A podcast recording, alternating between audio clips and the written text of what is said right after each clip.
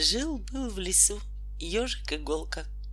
Был у него дом с печкой, лампочка в дому из гриба, лисички и полная кладовая припасов.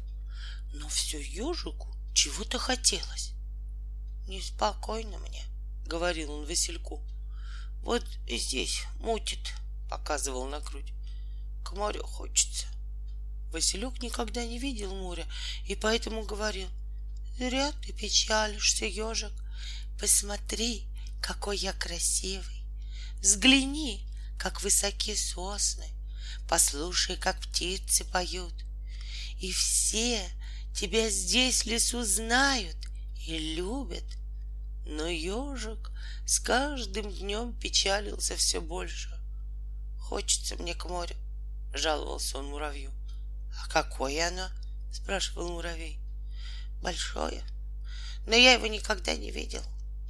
И вот, как-то ранним утром, когда в небе еще плавали молочные звезды, ежик вышел из своего домика и пошел к морю. В лапе у него была палка, а за плечом котомка с едой.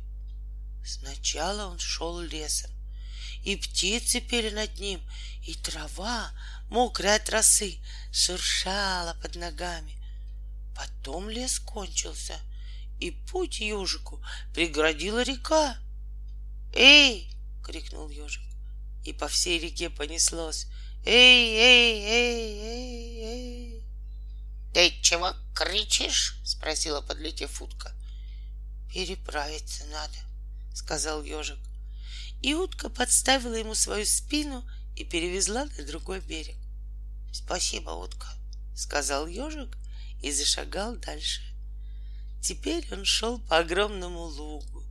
Трещали кузнечики, звенели стеклянными крылышками стрекозы, и где-то высоко в небе распевал жаворонок.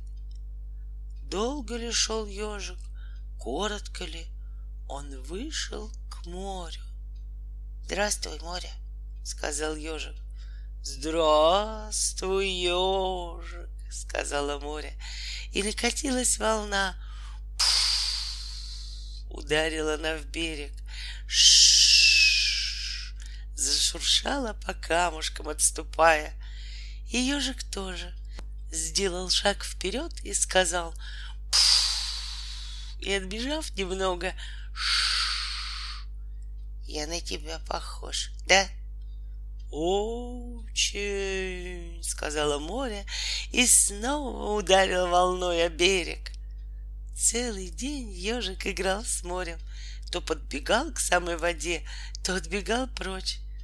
Засыпая на песке под скалой, он поеживался.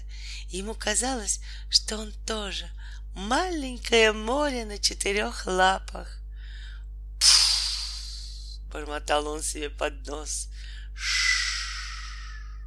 И подымал, и опускал иголки.